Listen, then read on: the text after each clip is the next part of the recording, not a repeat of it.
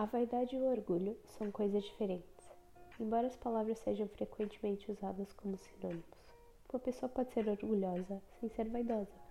O orgulho relaciona-se mais com a opinião que temos de nós mesmos, e a vaidade com o que desejaríamos que os outros pensassem de nós.